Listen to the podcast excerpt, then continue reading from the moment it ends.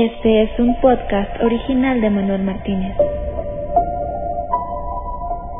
Sigue escuchando y descubre los secretos ocultos detrás de la numerología y los enigmas de esta vida. Manuel Martínez, ¿cómo estás? Bien, Jesús, ¿tú? Muy bien, Manuel. Eh, Súper interesante el personaje que vamos a analizar el día de hoy que bien lo has mencionado en algunas ocasiones en todas las entrevistas que hemos tenido en relación a la teosofía, un personaje que fue considerado en su momento un mesías en la India y en todas estas enseñanzas de la nueva era. ¿Cómo podíamos entender la vida de Krishnamurti? Bueno, la vida de Krishnamurti es un poco una vida compuesta, diríamos, de dos, tres etapas fundamentales, ¿no? Primero empecemos, bueno, pues con su nacimiento. Eh, como vamos a ver, él es reconocido en 1909 por los grandes maestros de la teosofía como Annie Besant. Eh, le, reconocen, le ven y creen que es eh, la persona indicada para ser el nuevo Mesías que va a guiar a la humanidad. Entonces, bueno, como lo iremos viendo un poco en su vida, pues le entrenan para que sea ese gran guía que el mundo busca y después de una serie de acontecimientos y de vivencias que él tiene, entre ellas la muerte de su hermano, pues le hacen rechazar todo y comenzar una nueva etapa, renunciando a todo tipo de religiones.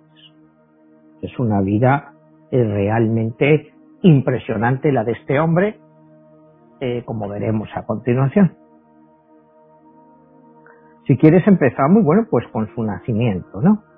Perfecto. Eh, perdón, Manuel, ahora que vas a hablar de su nacimiento, ¿qué numerología le rige a él? Bueno, él nace el 5, eh, perdón, el 11 de mayo de 1895.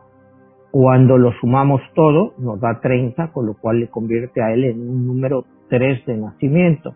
Que como todos sabemos, el número 3 es un número muy espiritual, es el número del místico. O sea que realmente su número de nacimiento, pues sí le aplica perfectamente a Krishnamurti, como hablábamos la semana pasada de, de Nelson Mandela, que era un número 8 y lo cual no iba en nada para su personalidad ni para su vida. Eh, sin embargo, Krishnamurti sí es el número del, de la persona que puede llegar a ser eh, de una riqueza espiritual muy grande, eh, viene amparada por ese número 3. Y como veremos, pues Krishnamurti pues ha sido uno de los grandes filósofos del siglo XX.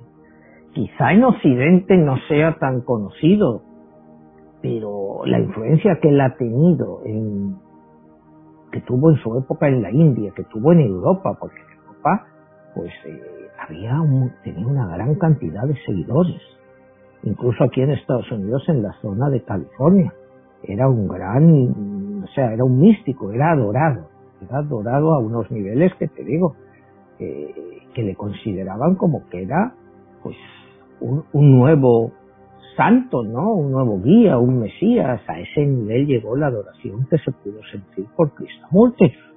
Y, y te digo, quizá ya está un poco no tan lejano en el tiempo, ¿no? Porque él muere en 1986. O sea, tampoco hace tanto tiempo que él muere, ¿no? Y todavía puedes ver un montón de programas de televisión en directo con él, haciéndole entrevistas, él explicando toda su filosofía, lo que él creía. Era un hombre muy humilde, extremadamente humilde. Y bueno, pues yo creo que ha dejado un gran legado. Escribió eh, como 90, 90, 91 libros.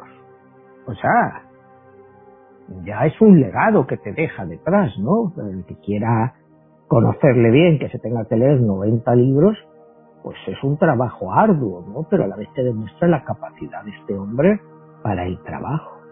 Fue un hombre de un trabajo constante. Entonces, bueno, si quieres vamos a empezar un poco para entender un poco sus orígenes y cómo al final llegamos a todo esto. Él, como decíamos, nace un 11 de mayo del año 1895, eh, con lo cual prácticamente toda su, decíamos es un número 3, con lo cual prácticamente toda su vida es en el siglo XX, apenas cinco años en el siglo XIX. años de niñez, él vivía ahí en la India y bueno, era una familia estilo de la época, ni, rica ni pobre, ¿no? O sea, como hemos hablado muchas veces, cuando hablábamos de Mandela, que venía de una tribu, que, que bueno, que para mucha gente pues era muy rico, pero en realidad pues no lo era tanto, pues Krishnamurti es un poco de lo mismo, ¿no? Es una familia de clase media baja en la India y para entender eso pues hay que entender un poco lo que es la India y la gran población que tiene y, la miseria que acumula. Entonces, pues, dentro de lo que cabe, nace en esa familia, la madre muere pronto, cuando él es muy niño.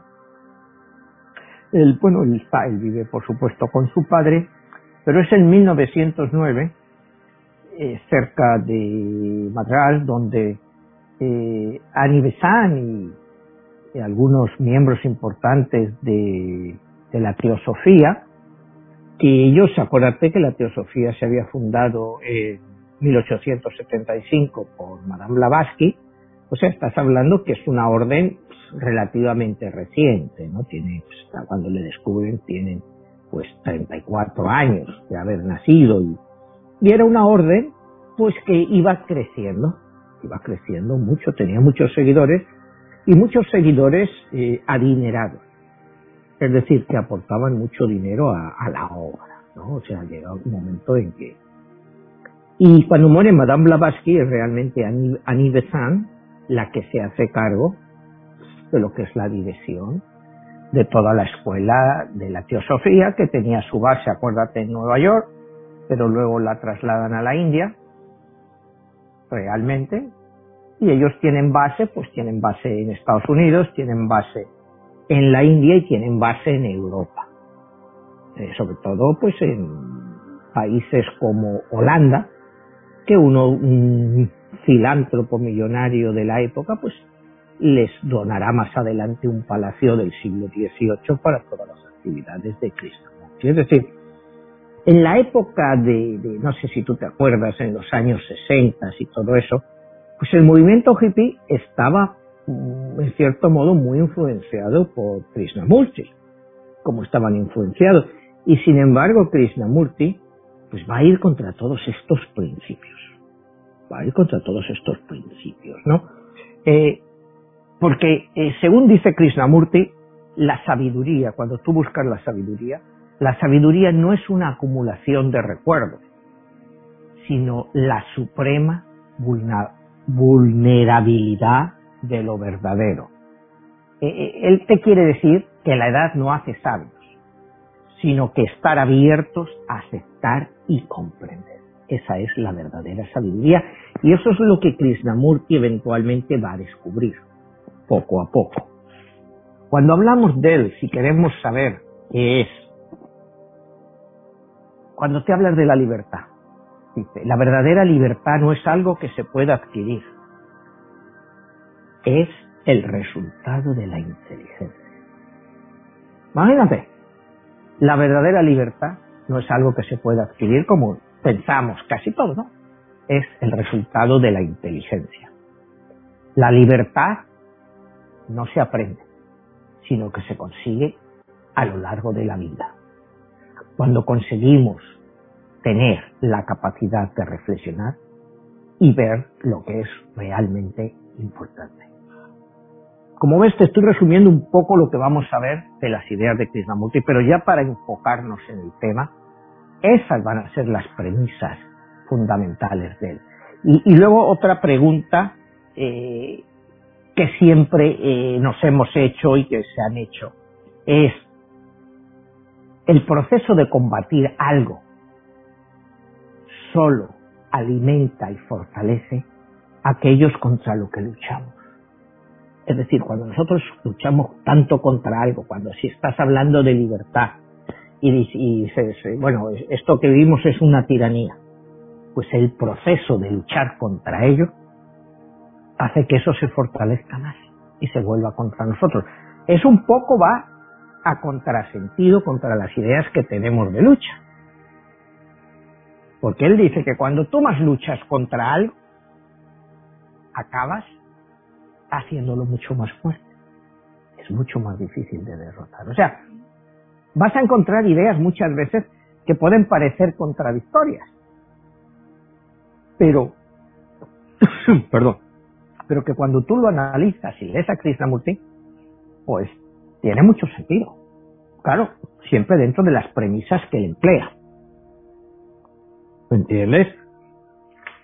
Eh, él cree que la libertad es una tierra sin camino y que no puedes alcanzarla por ningún camino. Ninguna religión, cuidado, ni ninguna secta. Este es el punto más controversial que veremos que pasa en 1929, cuando él rompe con la teosofía. La verdad es una tierra sin camino y no puedes alcanzarla por ningún camino. O sea, que nunca la puedes alcanzar por un camino concreto, por ninguna religión ni por ninguna secta. O sea, ella va contra todo lo que es la religión organizada, de cualquier tipo y contra todos los gurús, pues que en esa época pues predominaban por Europa y Estados Unidos. Acuérdate que era los años 60, 70, pues era la época esta de los gurús. Todavía hay muchos gurús por ahí pululando, pero esta era una época en que eh, mucha gente se unía a estas sectas, había sectas continuamente, pues que trataban de llevarte a la libertad y a la verdad. Y él dice, no, la libertad nunca se consigue por ese camino, solo se consigue por ti mismo. Y cuando tú realmente puedas entenderlo. Pero nunca vas a encontrar libertad a través de la Iglesia Católica, a través de la Iglesia Protestante, a través del budismo, a través del hinduismo. La libertad no está en los templos. Ni Dios está en los templos. Dios está en la naturaleza. Si tú quieres entender a Dios, mira el océano. No trates de ver a Dios eh, eh, en un recinto cerrado lleno de velas y todo en oscuridad. Ahí no está Dios. Ahí nunca vas a encontrar a Dios. En fin, esta es parte de esta filosofía que vamos a ver ahora, pero que como puedes ver, así para empezar, ya rompe con todas las normas. Manuel, ahí este, nos encontramos también otro personaje del que ya has hablado, que es Gandhi. ¿Cuál sería la diferencia entre Gandhi y Krishnamurti siendo que ambos eh, pues vivieron en una época muy este, eh, bueno en el mismo siglo y con unas situaciones de lo de la India y la libertad de la que tú hablas pues era como que una necesidad. Y cómo es que lo manejó uno y lo manejó el otro bueno Krishnamurti apoyó a Gandhi desde el primer momento.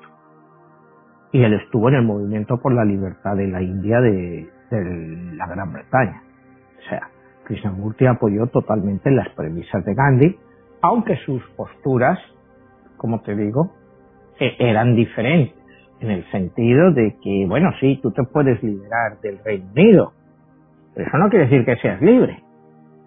O sea, estás cambiando un, patrón por otro patrón. O sea, la libertad no se está en tener fronteras, o sea, yo soy hindú, tú eres pakistaní, el otro es europeo Dice, esos son meros adornos. Porque al fin y al cabo, pues van a hacer lo mismo unos que los otros. Da igual que sea, pero él apoyaba la independencia de la India.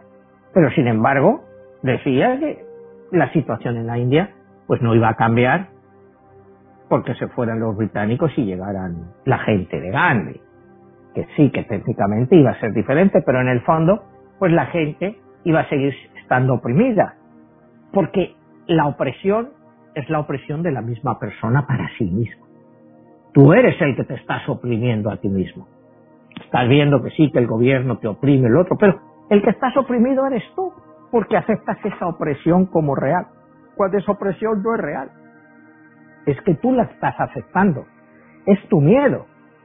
O sea, lo que tú tienes es que liberarte de tu miedo para entender que eso no es real que siempre va a haber alguien que esté por encima de ti oprimiéndote, pero que tu liberación personal pasa por entender que tú eres el primero que tiene que sobreponerse a ella, que no va a venir nadie a liberarte. Es, es una premisa muy diferente, pues, en cierto modo, a lo de Gandhi, o eh, eh, diferente a lo que el otro día hablábamos de Nelson Mandela, que él hablaba, que él luchaba por la libertad no de él, sino de su pueblo. Krishnamurti habla que tú tienes que luchar por tu, la libertad tuya, no por la libertad de otros. Porque si tú logras ser libre, vas a hacer que otros puedan ser libres. E, e, que ese es el fondo de, de, tu libertad. Si tú llegas a ser libre, pues vas a hacer que los que te rodean aprendan a ser libres.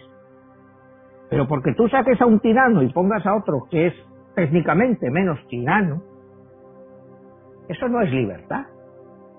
O sea, es que estamos hablando de dos conceptos muy diferentes. Para él la libertad solo tiene un camino, y es la liberarte a ti mismo. Tú. Liberarte de todas tus ataduras, liberarte de todo y pensar. Cuidado. Pensar por ti mismo.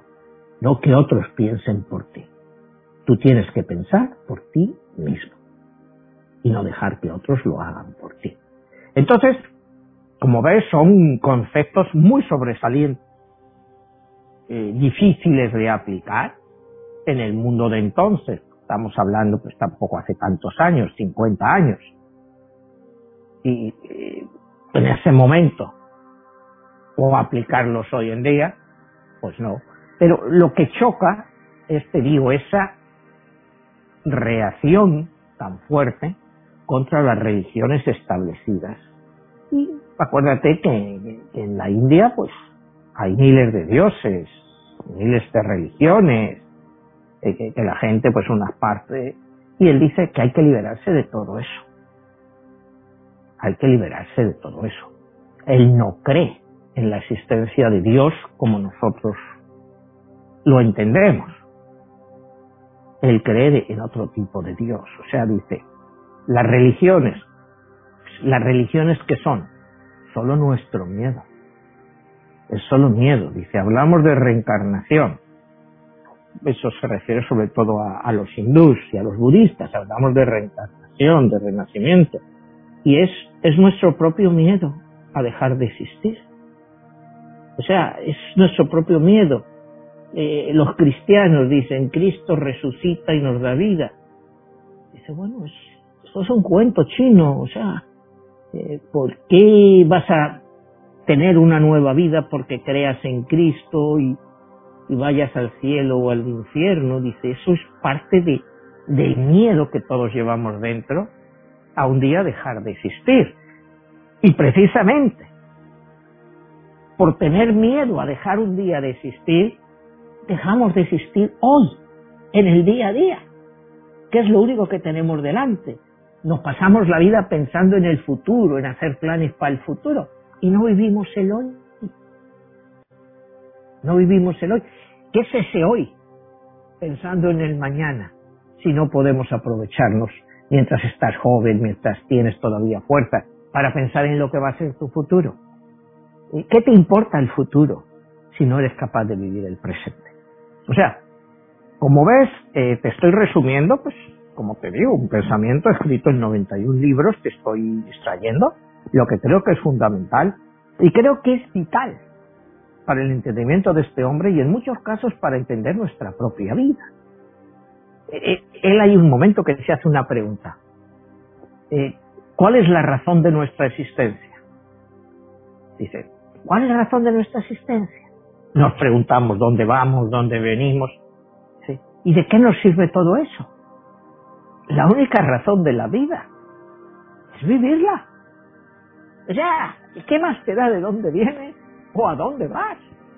O sea, yo le veo como muy práctico. O sea, aquí elaboramos eh, de dónde venimos, que si somos seres humanos o somos sapiens. Y, entiendo esto. Él nos considera todos sapiens. Sapiens. Seres evolucionados, pero que no hemos evolucionado lo suficiente y mantenemos nuestras raíces animales de esa evolución. Por eso somos tan gente tan brutal. Porque somos puros sapiens. Puros sapiens. Nada de eso de, seres humanos o, creados por Dios. Dice, todo esto son mitos, son cuentos que nos hemos inventado para darle un sentido a nuestra vida cuando el verdadero sentido de nuestra vida es en el ahora, el cambiar las cosas ahora, en lo que hacemos, en, eh, eh, lo que hay, pero no en la vida que vendrá. ¿Quién sabe la vida que vendrá? ¿A quién le importa? Y, y él te hace esas preguntas dice, ¿a quién le importa la vida que vendrá? ¿Quién tiene pruebas de la vida que vendrá? Para estarse preocupando ahora por eso. Preocúpate por el día a día. Preocúpate por evolucionar tú mismo. Porque llega un momento en que pierdas el miedo a todo. Y ahí es donde está tu verdadera evolución. Tu verdadero entendimiento de Dios. En el momento en que pierdas el miedo. Porque eh, somos seres que vivimos rodeados por el miedo. Tenemos miedo a perder el trabajo, tenemos miedo a perder a nuestros hijos, a perder a nuestros padres. Si solo vivimos rodeados por el miedo. Entonces eso nos impide vivir la vida y desarrollarla tal y como nosotros desearíamos hacer. Entonces, volveremos ahora a la filosofía de, de Krishnamurti, pero vamos a ver un poco en su vida, como te dice, digo, nace en 1895, eh, en, 18, en 1909 la teosofía encabezada por Annie Besant lo descubre, le ven en una playa, ahí cerca de Madras, y le describen como un muchacho con un aura impresionante eh, que ellos nunca habían visto. Y ya la sociedad teosófica, con sus ideas y eso, pues estaban buscando eh, a un nuevo Mesías, un nuevo líder que fuera capaz de humanizar al mundo y, y de hacerle tener un nuevo sentido de la vida y mandarle un nuevo mensaje. Entonces ellos consideran pues que este muchacho pues reúne todas las características.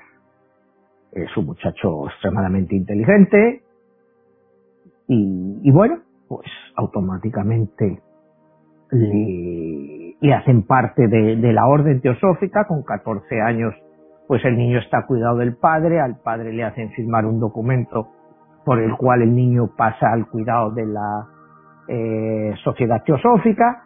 El padre, bueno, pues tampoco tiene recursos económicos y todo lo que sea eh, darle una buena educación a él y a sus hijos, pues lo acepta, ¿no? Entonces, eh, su hermano pequeño eh, va con él y son enseñados por los grandes maestros de la orden teosófica.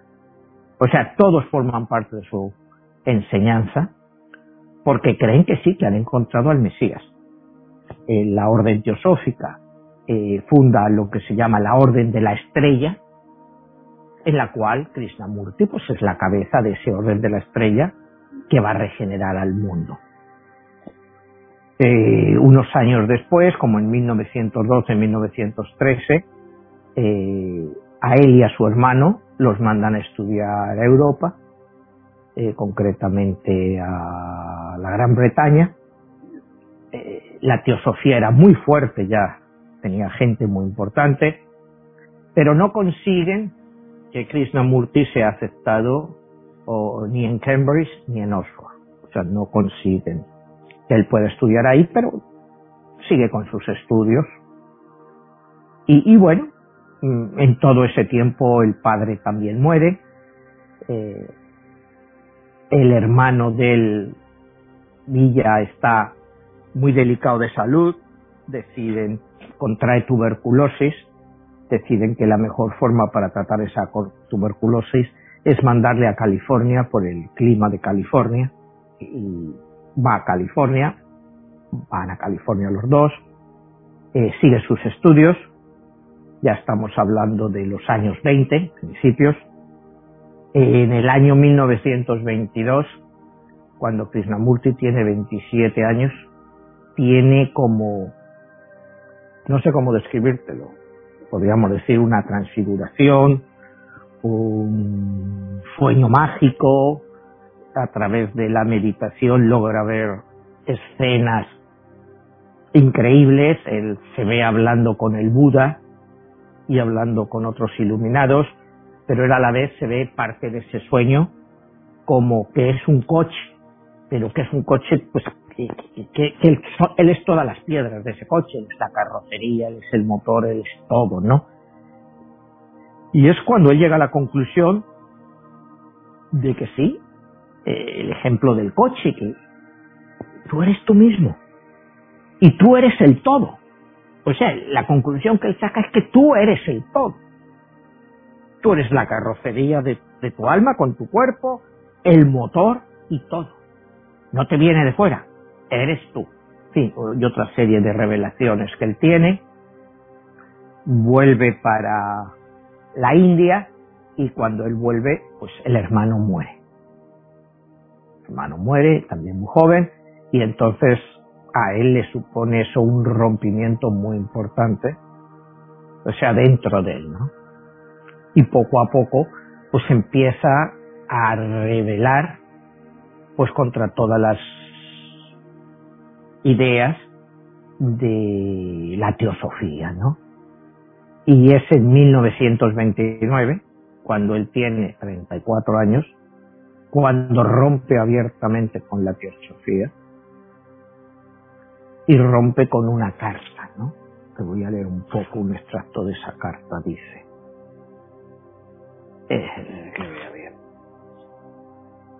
Dice, sostengo, sostengo, dice, que la verdad es una tierra sin caminos y no se puede abordar por ningún camino, por ninguna religión, por ninguna secta.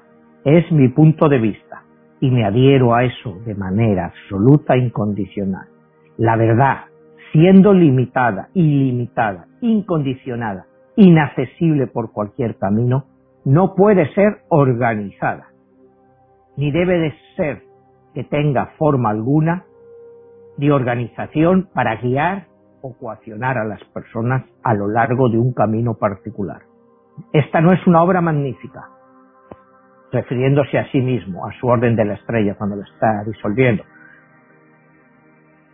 Porque no quiero seguidores. dice, yo no quiero seguidores. Y lo digo en serio. En el momento que sigues a alguien, dejas de seguir la verdad. No me preocupa si prestas atención a lo que digo o no. Quiero hacer algo en el mundo y lo haré con una convicción inquebrantable. Me preocupa una sola cosa esencial, liberar al hombre. Deseo liberarlo de todas las jaulas, de todos los miedos y no fundar religiones, nuevas sectas, ni establecer nuevas teorías, ni tampoco nuevas filosofías. Imagínate qué carta que la hace pública, precisamente ahí diciéndote, rompe con la orden de la estrella, que si la habían hecho para él que se disuelve, y que él a partir de entonces no va a seguir a nadie ni de religiones, ni nada. Que él va a hablar donde le inviten a hablar y para quien le quiera escuchar. Pero sin dogmas, ni teologías, ni nada. Él solo va a decir lo que él cree que es la verdad y cómo encontrar esa verdad. Se produce, claro, un impacto tremendo en la sociedad teosófica, que uno de los fundadores de, tiene una frase muy graciosa que dice, bueno, pues al final el Mesías no ha venido. Ellos, claro, ya le planteaban como el Mesías y el tipo, este, al final, pues no ha venido. Bueno, como diciendo, pues habrá que buscar otro, ¿no? O sea, porque ya te vas dando idea, pues de que ellos, la teosofía, lo que buscaba era eso, hacerse una gran religión, de una forma u otra, de seguidores, de gente. Y, y Krishnamurti, pues era su cebo, era su cebo. Pero al final, este Mesías, él dice, ni soy el Mesías, ni se le espera. O sea, él no es Mesías de nada. Él es un, una persona que trata de buscar su verdad y de su verdad interna. Manuel, en este caso él hace algo histórico, ¿no? Porque normalmente todo este tipo de religiones o de, grupos que surgieron en el siglo XX, que se hicieron tan importantes y como bien lo dices, en Estados Unidos generaron eh, pues tal impacto que se volvieron parte de la contracultura, ¿no? Con la parte hippie y se volvieron este pues grupos verdaderamente que transformaron toda una época. Y en este caso que él haya roto con eso, pues hizo otra ruptura en el sistema y nos abrió un, este, panorama, yo creo que antes visto, ¿no? O sea, como que se volvió un disidente a unos niveles eh, inesperados, ¿no? Claro, él, porque es que, eh, como tú dices, un disidente, es que él va contra todo y contra todo. Eh, él no deja títere con cabeza, porque no salva a nadie, es cualquier cosa que esté organizada en busca de la libertad, no sirve. No sirve. Eh, dice, como te decía antes, ni si te vas a ver a Buda, si te vas a ver a Krishna, si te vas a ver a las historias, a las teorías del cristianismo, de Cristo. Pero no. Todo eso son fábulas, cuentos de niños, para quitarle el miedo a la gente, porque la gente tiene mucho miedo. Entonces, eso les ayuda a superar ese miedo. Pero es una superación totalmente ficticia. No es real, porque tú sigues con el miedo. La condena, la vida eterna, el fuego eterno. Y me parece que todo es eterno. Y mientras esperamos a la eternidad, los consumimos aquí en la tierra. O sea, es que tiene muchas cosas que es que tiene sentido lo que dicen, ¿no? O sea, tú ves en este mundo, hay gente que se pasa la vida pensando en el más allá. Tú ves, pues, en las iglesias cristianas, ves todos los monjes, todos estos, todo el día encerrado, en el budismo, pues lo mismo. ¿Y, y, en qué piensan? Bueno, en, en, liberar el espíritu. Pero él dice, bueno, pero liberar el espíritu de qué? ¿De qué estás liberando tu espíritu? La misión en esta vida es vivirla. Déjate de historias de a dónde vienes y a dónde vamos. Eso no te lleva a ningún sitio. Lo único que te lleva a un sitio es el ahora y el hoy y, el mañana ya vendrá porque eh, nadie sabe lo que es el mañana. Y a él cuando estaba en la teosofía y todo eso, pues querían hacerle un poco un visionario del futuro. Y, y dice, bueno, la visión del futuro pues eh, es imposible predecirlo, porque el futuro cambia día a día. Pero una cosa que sí dice a principios de los años 80, cuando todavía no sabíamos que íbamos a estar así, es que un día los humanos iban a ser superados por las computadoras, que todas las computadoras iban a dominar el mundo y no los humanos, y que los humanos íbamos a ser presas de esas computadoras. Están hablando de finales de los 70, principios de los 80 nadie pensaba en esa época que pudiéramos tener la tecnología actual, de que todos fuéramos tan dependientes de los teléfonos, de los iPads, de las computadoras. En esa época era impensable. Y sin embargo, él ya fue un visionario que lo dijo. Dijo, el ser humano va a ser superado por eso. Va a llegar un momento en que ya eh, el hombre no tenga nada que decir en toda esta historia, lo van a decir las computadoras por él. Y se ha llegado a eso como hemos visto, ¿no? Y lo vio, pero lo predijo, pero sin ser como él decía, que él veía el futuro. Emanuel, ¿ahí tú crees que él estaba haciendo mención de una esclavitud virtual como la que hoy en día vivimos?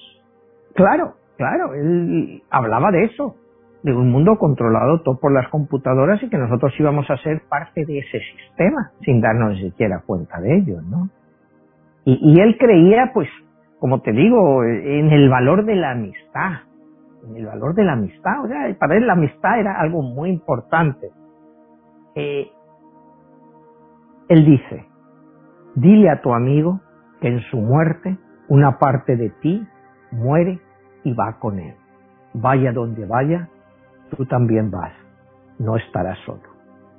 O sea, eh, él dice que estamos unidos a las personas que verdaderamente queremos y valoramos, incluso más allá de la muerte. Y yo creo que este es un concepto, pues, es muy cierto. O sea, hay personas pues que, se van de tu vida y a la cual vas a estar unido a pesar eh, de que ya no estén contigo, porque la memoria es lo que queda. ¿Y qué te queda de alguien que se ha ido? Pues esa memoria. Pero si tú mantienes viva esa memoria, mantienes viva esa persona. O sea, me parece que tiene mucho sentido, ¿no? Eh, dice, no repitas después de mis palabras que no has entendido. No, no repitas. No digas que después de lo que yo te lo he dicho, no me digas que no he entendido. No te pongas meramente una máscara de mis ideas, porque eso es una ilusión, y estarás mintiéndote a ti mismo. Pues si ahora estamos hablando, tú me dices sí, eh, lo que nos pide es pensar por nosotros mismos. Es lo que Krishnamurti nos, dice, dice, todo lo que yo te he dicho. No digo, es que este tipo es muy complicado, no lo entiendo. Dice, mis palabras no son complicadas. Tú te pones una máscara. Pero lo que yo te estoy diciendo es muy fácil, muy sencillo, muy lógico y tú sabes que en el fondo lo que te estoy eh, diciendo es cierto, porque para transformar el mundo eh, debemos empezar por transformarnos a nosotros mismos, lo que es importante. Para empezar a transformarnos nosotros mismos es la intención. ¿Realmente queremos transformarnos? ¿O solo hablamos de transformarnos? Vamos a poner ahora mismo, ahora todo la cosa esa de que tenemos con el cambio climático. Todo el mundo habla de, de que si vamos a arreglar esto, el cambio climático, vamos a hacer lo que podamos. Pero ¿quién realmente lo hace? O sea, ¿tú crees que se va a cambiar eh, el sistema de productivo por el cambio climático? Pues es como una máscara que nos ponemos y te apuntas a un grupo de estos de ayuda, una ONG de estos para el cambio climático, le das 20 dólares y ya crees que has cumplido. Pero te estás mintiendo a ti mismo. Eso es lo que nos viene a decir. Tú te estás mintiendo a ti mismo. Porque sabes que esto no es así. Sabes que, eso no es así, ¿no? Entonces, eh, él dice que lo que importa, sobre todo mientras es joven, es no cultivar la memoria, sino despertar el espíritu crítico, el análisis. Pues sólo así se puede llegar a comprender el significado real de un hecho, en vez de racionalizarlo. Imagínate en estas dos frases que él dice, todo lo que ha incluido. Mientras seas joven, no cultives la memoria, sino despertar el sentido crítico. A ti te está dando dos cosas. Primero, un ataque a lo que es el sistema educativo a nivel mundial, donde eh, cultivas la memoria, tienes que recordar datos, fechas y cosas de esas para pasar los exámenes, para hacerlo todo. Pero no agudizas tu espíritu crítico. Dice, la memoria. ¿Qué es la memoria? en muchos casos, pues estás aprendiendo cosas pues que nunca te van a servir en la vida. Pero si tú desarrollas tu espíritu crítico y el análisis, vas a llegar a conclusiones mucho más claras, que no se adquieren en un aula. Lo importante es comprender y, y dudar de las cosas que se nos presentan, no memorizarlas o aceptarlas como son hay que analizarla, criticarla. Si a ti, otra vez vuelve a, a las religiones y es lo que le, causa grandes problemas. Si te dicen, pues que Cristo resucitó al tercer día, bueno, puedes creerlo o no creerlo, pero tienes que llegar a una conclusión lógica de eso. Pues no es imposible que Cristo resucitara al tercer día, como te dicen las escrituras de los cristianos. Pero ¿puedes racionalizar eso? ¿Eso te puede servir a ti como norma de vida? Puedes llegar a verlo, pero tienes que racionalizarlo. O sea, no basarte en que está escrito en un libro sagrado, porque no hay libros sagrados. Cuidado, eso es otra de las... No hay libros sagrados.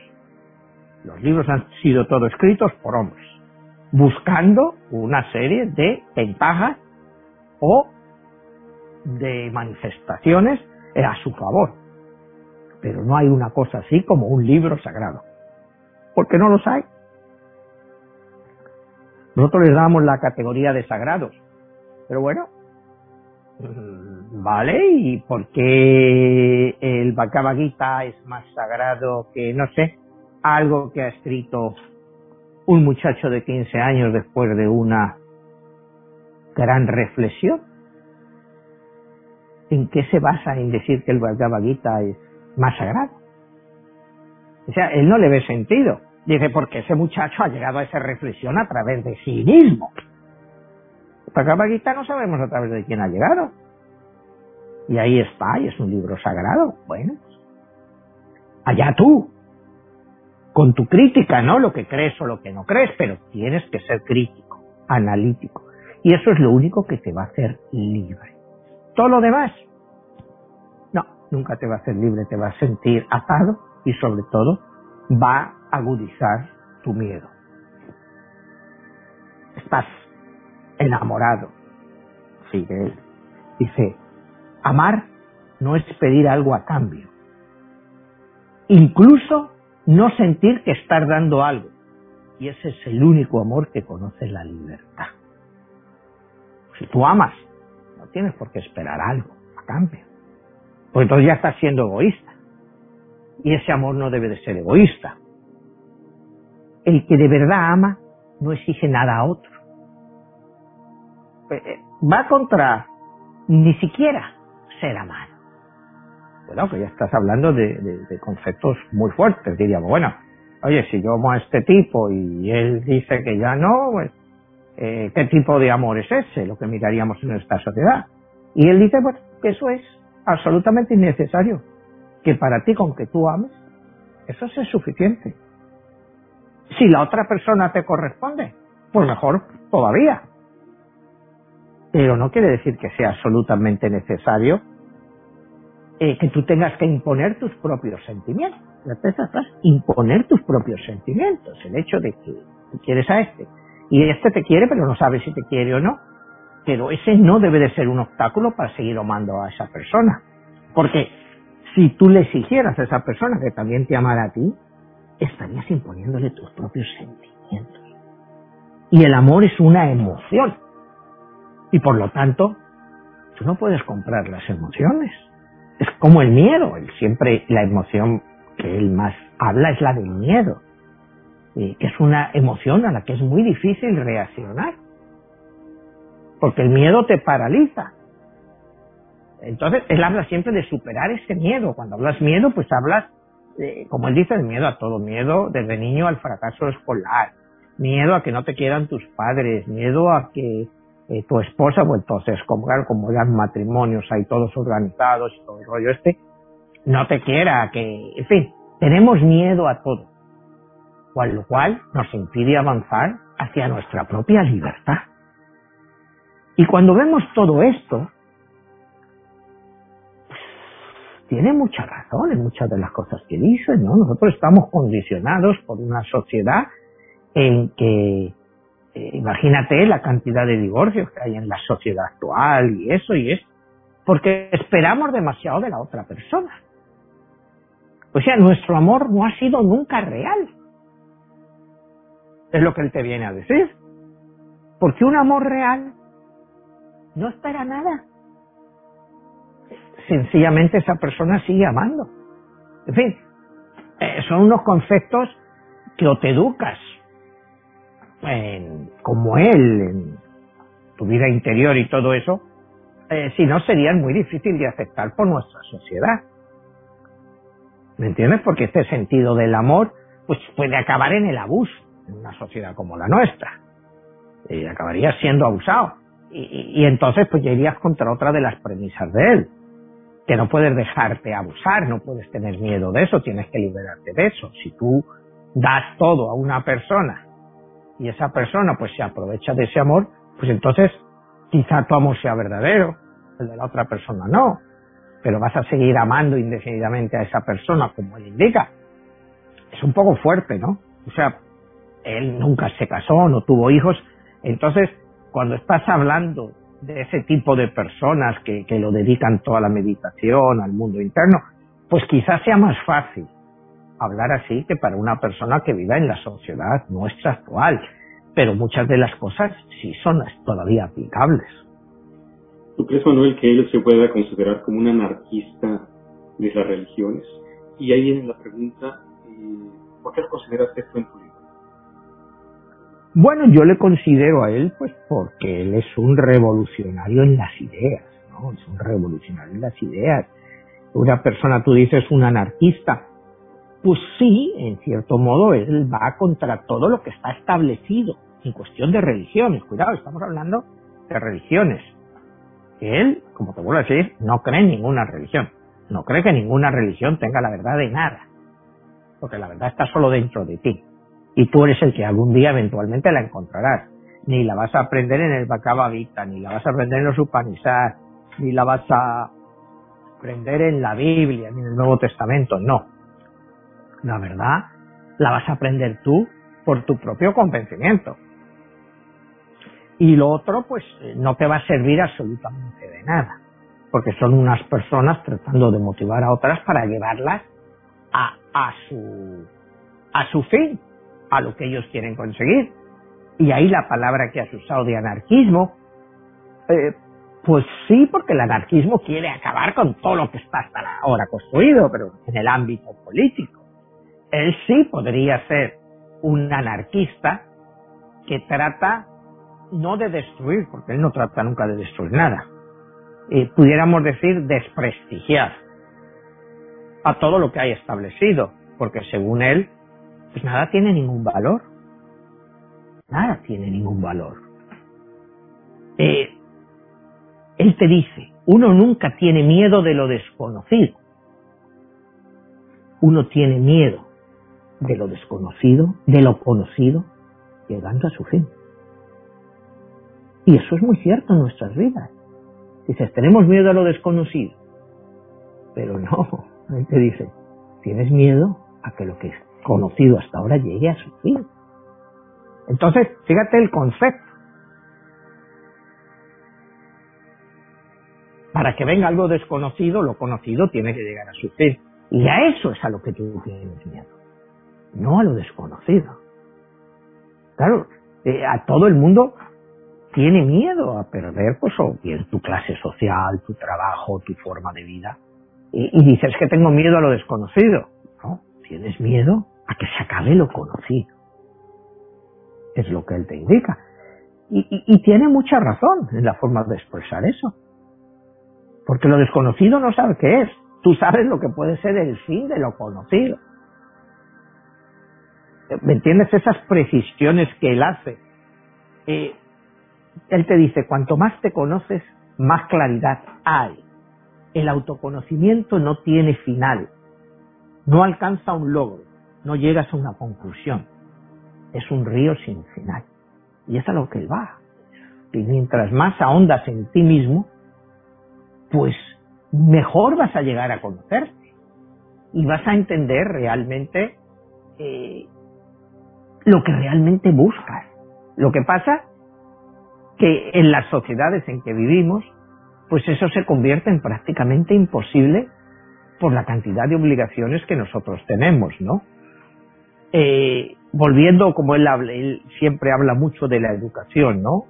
Eh, y como te digo, para él no es simple la adquisición de conocimientos ni correlacionar datos, sino llegar al convencimiento final de la vida como un todo que abarca todo eso. Eh, tienes que estructurar el mundo y aceptar las diferentes facetas y perspectivas de la vida.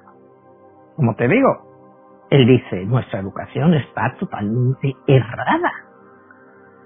Tienes que aprender a conocerte a ti mismo.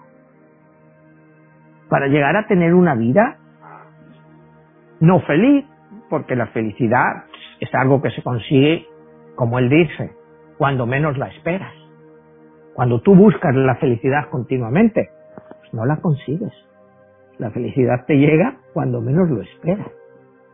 Por algo que te pasa en un momento o que le pasa a alguien que está a tu alrededor.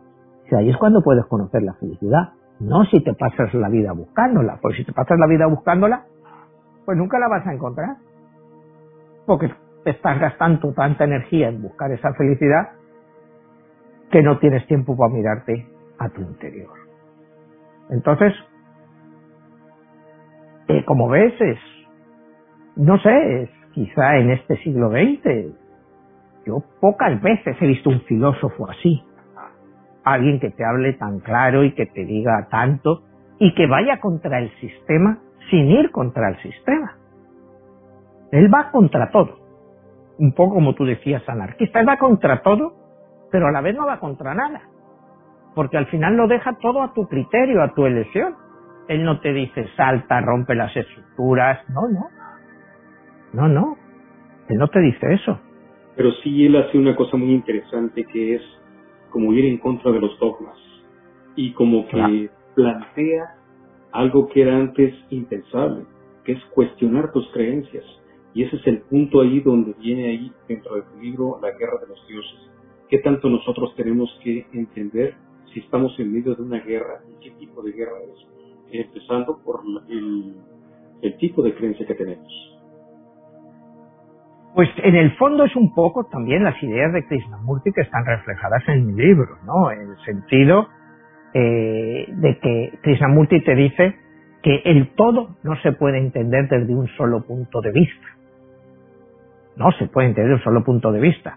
Que es lo que intentan los gobiernos, las religiones organizadas y los partidos autoritarios. No, eso es lo que va en mi libro a ese todo de los dioses que tratan de expresar sus puntos de vista, pero los expresan a sus puntos de vista sin escuchar a los otros. Y aquí es lo que te dice eh, Krishnamurti, eh, la verdad no va a estar en los gobiernos, ni en las religiones organizadas, ¿no? Eh, ni en un solo punto de vista que te puede imponer un sistema autoritario. La, la, la, libertad no va a estar en la revolución rusa con los soviéticos. Eso no es libertad ni es verdad ni es nada. Es simplemente un gobierno autoritario imponiendo sus creencias al resto. Y tú tienes que liberarte de eso, no necesariamente luchando contra ellos porque te acabarían, pero liberándote tú internamente. ¿Entiendes? Es, es un hombre que lucha con la palabra.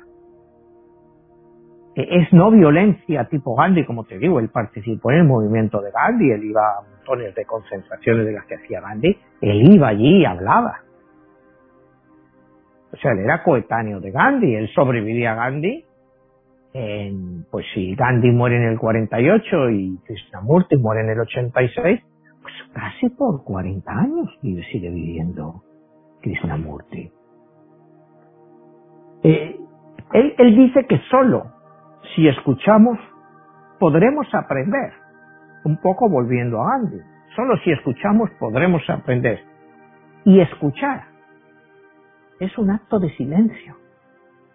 Solo una mente serena, pero extraordinariamente activa, puede aprender. Y ahí vamos a la política. ¿Cuántos políticos, cuánta gente que nos gobierna realmente escucha?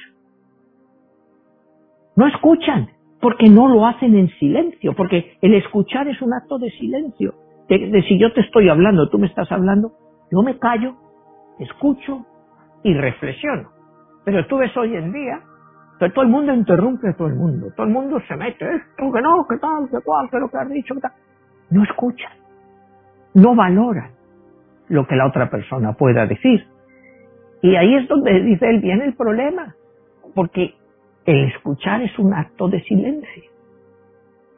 Es ahí, bueno, cuando te, te va eso de que te digo, estás hablando con alguien, y es escucharle no interrumpirle, dejarle que acabe.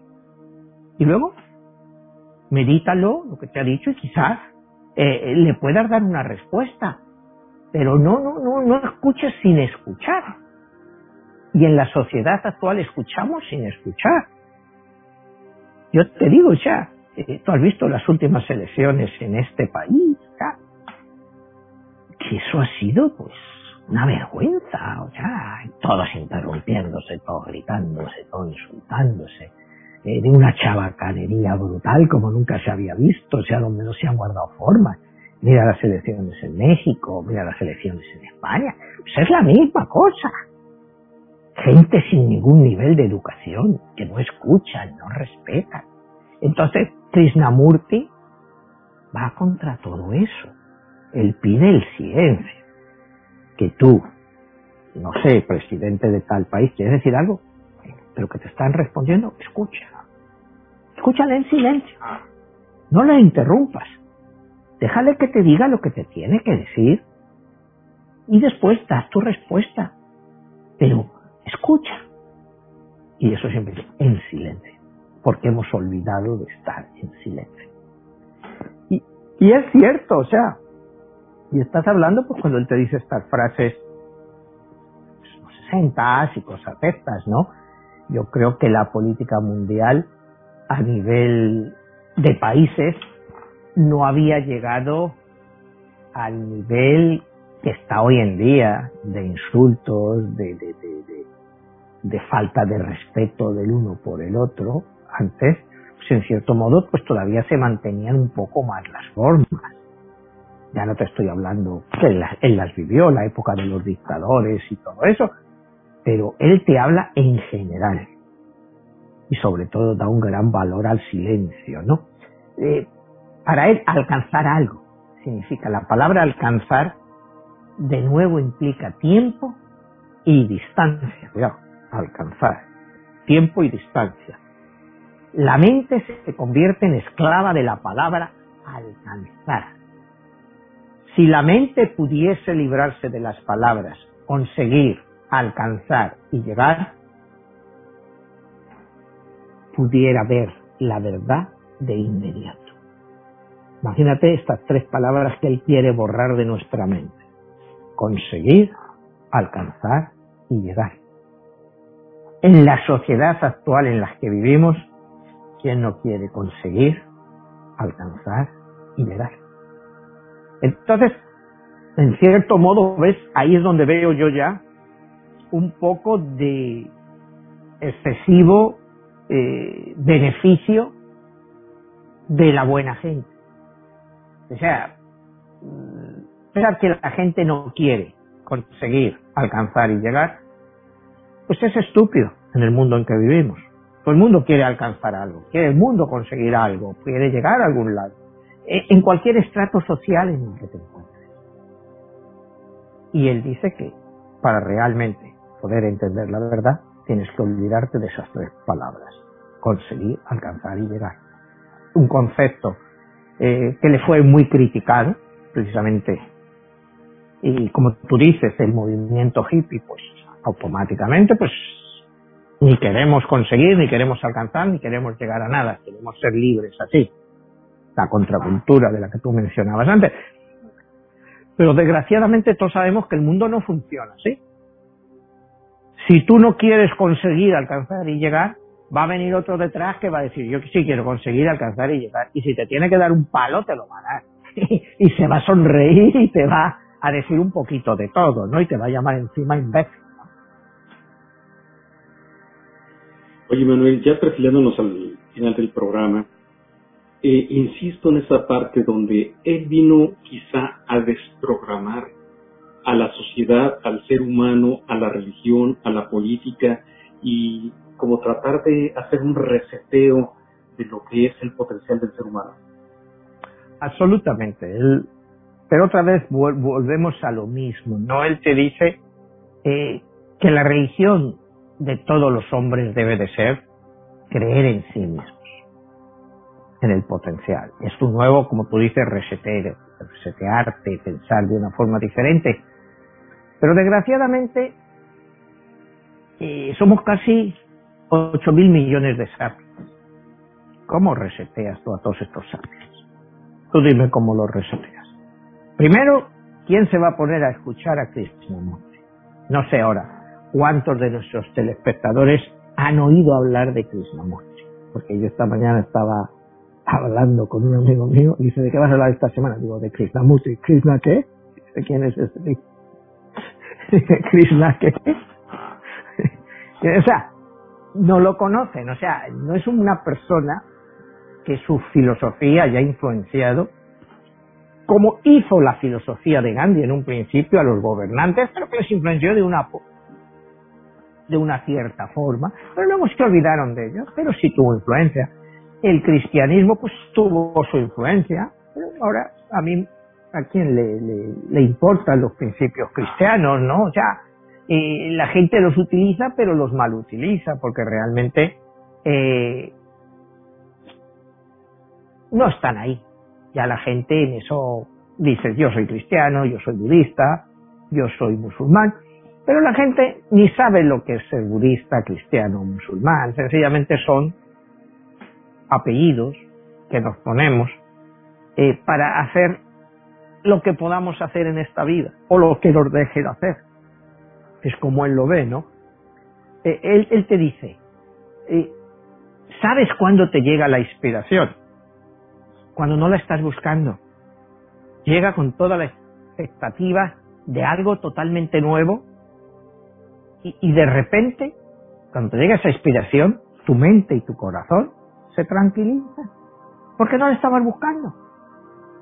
Tú cuando buscas la inspiración, es como te decía antes, cuando hablábamos antes, cuando estás buscando algo constantemente, pues te, gastas la vida buscando eso que a lo mejor nunca te llega. Y dices, he malgastado mi vida. Y es lo que Krishnamurti dice. Vive el momento. Sé feliz con lo que tienes. Y la felicidad, e, e, ese yo interno que buscas, pues te va a llegar en un momento cuando menos te lo esperes. Si lo buscas constantemente, pues no lo vas a encontrar. Y eso es, va contrario a todo lo que nos han enseñado de las religiones. O sea, si tú estás siempre buscando, buscando, buscando la salvación del alma, tal, bueno, no sé cómo la vas a encontrar, ¿no? Y, y él te dice que aprender de uno mismo requiere primero humildad, requiere no asumir que conoces algo. Se trata de aprender de, de, uno mismo desde el principio y, y nunca acumular. O sea, eh, tú puedes ser una persona, Jesús, muy leída, has acumulado muchos conocimientos. Bueno, ¿y, y, y de qué te sirven si no los aplicas? O sea, tú puedes haber acumulado mucho en tu vida, pero ¿de qué te sirve toda esa acumulación? Esa, esa es la idea de él. Tú puedes acumular riquezas, eh, puedes acumular todo lo que quieras, pero de poco te sirven al final si solo vives para ellas. Esto es un mensaje pues muy común en todos estos men eh, en este mundo, ¿no? Como él te dice, no es un signo de buena salud el estar adaptado a una sociedad profundamente enferma. O sea, podemos decir, coño, es que yo vivo muy bien, estoy en una sociedad tal, pero es que él dice, la sociedad está enferma. O sea, eh, si tú estás bien adaptado en una sociedad enferma, es porque eres un enfermo. Porque la sociedad, mira lo que son las sociedades actuales en el mundo. Son sociedades totalmente enfermas. Esto lo dice hace 50 años, pero hoy en día es lo mismo. O sea, ¿en qué ha cambiado las sociedades? Eh, unas desigualdades brutales, eh, gobiernos duros, dictatoriales, cada vez vamos más a eso. Son sociedades enfermas que estamos bien adaptados a ellas. Bueno, está bien, nos hemos adaptado a ellas, pero no dejamos de estar enfermos. Interesantísimo todo esto y estas reflexiones que quizá hoy en día nos hacen falta para volver a este pues a reflexionar, ¿no? Los tiempos que vivimos y las circunstancias. Y si vivimos en una sociedad enferma, imagínate el impacto que estamos teniendo a nuestro entorno y la toxicidad que estamos haciendo a nivel de nuestro estilo de vida, ¿no? consumismo, depredación ambiental y mucho deterioro en el ser humano. O sea, ¿cuál es el futuro de las siguientes generaciones? Así que bueno, pues Manuel, hemos llegado al final del programa. Este, nuevamente, ¿dónde podemos escuchar y ver todo, dónde te puede contactar la persona?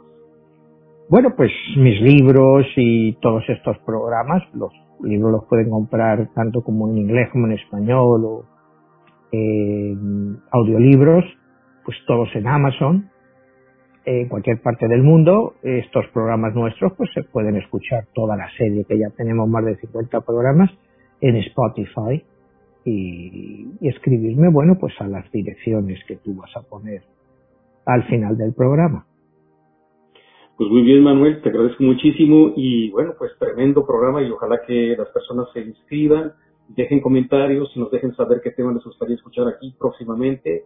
Y bueno, pues nos estaremos viendo. Hasta la próxima. Hasta la próxima, Jesús. Gracias.